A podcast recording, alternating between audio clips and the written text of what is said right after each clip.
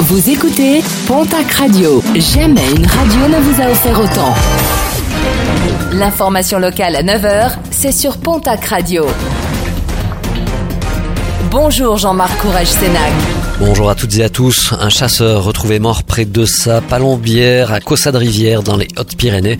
Ce dernier, âgé de 78 ans, n'était pas rentré lundi soir et des recherches avaient été entreprises pour le retrouver. Ce n'est finalement que mardi matin que le corps du septuagénaire a été retrouvé. Une enquête a été ouverte pour déterminer les causes de ce décès. Un peu plus de 1000 personnes à Pau, entre 850 et 1600 personnes à Tarbes. Nouvelle mobilisation hier contre la réforme des retraites. À Tarbes, justement, la manifestation partie de la Bourse du Travail s'est terminée par un pique-nique citoyen sur le parvis de l'hôtel de ville.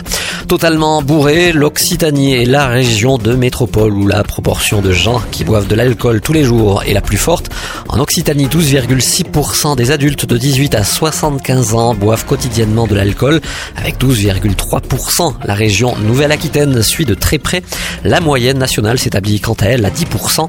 À noter qu'en Occitanie, Nouvelle-Aquitaine et en Auvergne-Rhône-Alpes, la consommation de vin est plus importante, alors que dans les régions du nord, de l'est et de la Bretagne, la bière prédomine.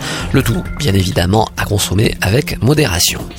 Les Pyrénées-Atlantiques et les Hautes-Pyrénées labellisées Terre de Jeux 2024. L'objectif est de soutenir les événements, projets et manifestations sportives développés dans le cadre des Jeux Olympiques, mais aussi de mettre plus de sport dans le quotidien des habitants. Louis Armary a été désigné référent dans le 65, Bernard Dupont dans le 64.